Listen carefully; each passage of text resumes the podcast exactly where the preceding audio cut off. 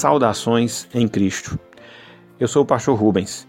Nós pastoreamos a Igreja Evangélica Congregacional Conservadora das Malvinas, aqui na cidade de Campina Grande, Paraíba. Devocional 3 Tudo sob o controle de Deus. Filipenses 1, verso 12. Quero ainda, irmãos, cientificar-vos de que as coisas que me aconteceram têm antes contribuído para o progresso do Evangelho. A providência de Deus é um dos assuntos principais em toda a revelação bíblica. Ela faz parte do estudo sobre Deus, especificamente sobre as suas obras. Podemos definir a providência de Deus como sua maneira muito santa, sábia e poderosa de preservar e governar todas as suas criaturas e todas as ações delas. Pergunta 11 do breve catecismo de Westminster. Observe que a providência de Deus envolve o seu governo, quer seja sobre as criaturas por ele criadas, quer seja em relação às ações dessas mesmas criaturas. Enfim, a providência de Deus exerce domínio completo. O apóstolo Paulo tinha consciência dessa realidade. Não obstante estar preso em Roma por causa da palavra, sem nenhuma perspectiva humana de ser liberto, muito pelo contrário, tendo a morte como fato mais concreto de sua vida, ele descansa na providência de Deus. Ele descansa no cuidado de Deus, não só em relação à sua vida em si, como também na propagação do Evangelho. A prisão de Paulo não pôs fim à proclamação da palavra. Pelo contrário, a estimulou.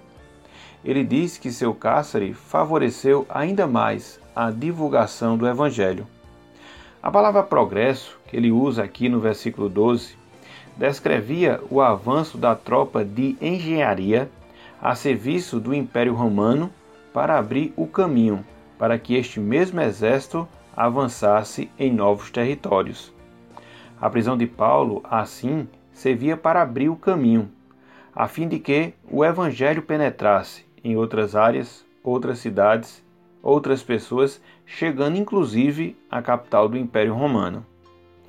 Deus tem um controle singular sobre todas as nossas circunstâncias, sejam elas boas ou más, sob o ponto de vista humano. O que muitas vezes vemos como dificuldade, entrave, derrota, frustrações, Deus reverte para fins que glorificam ao seu nome e promove o bem do seu povo. Foi o que aconteceu a Paulo. Foi o que aconteceu a José do Egito. Foi o que aconteceu ao próprio Senhor Jesus Cristo. Podemos dizer que a história humana é o desenrolar do roteiro de Deus, onde ele usa cada fato para a sua glória. Por isso, devemos nos lembrar sempre dessa verdade. Vivemos dias confusos? Sim. Estamos atravessando um período de incerteza? Não resta a menor dúvida. Contudo, nada está fugindo ao controle do Todo-Poderoso.